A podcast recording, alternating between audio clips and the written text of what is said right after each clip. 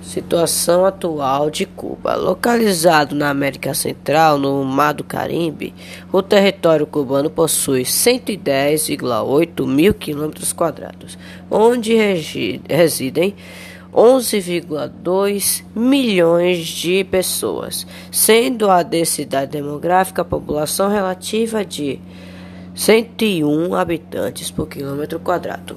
De acordo com dados divulgados em 2009 pela Organização das Nações Unidas, o Índice de Desenvolvimento Urbano IDH do país é 0,863. Foi a única nação do continente americano que adotou o socialismo como sistema político. Embora alguns autores não, não concordem que Cuba tenha sido verdadeiramente socialista.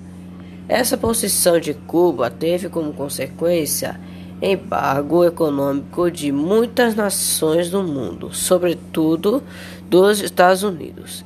Entretanto, o regime foi apoiado pela União das Repúblicas Socialistas Soviéticas, sendo que essa grande potência importava os principais produtos cubanos: açúcar, arroz, tabaco, entre outros, além de fornecer subsídios financeiros ao país.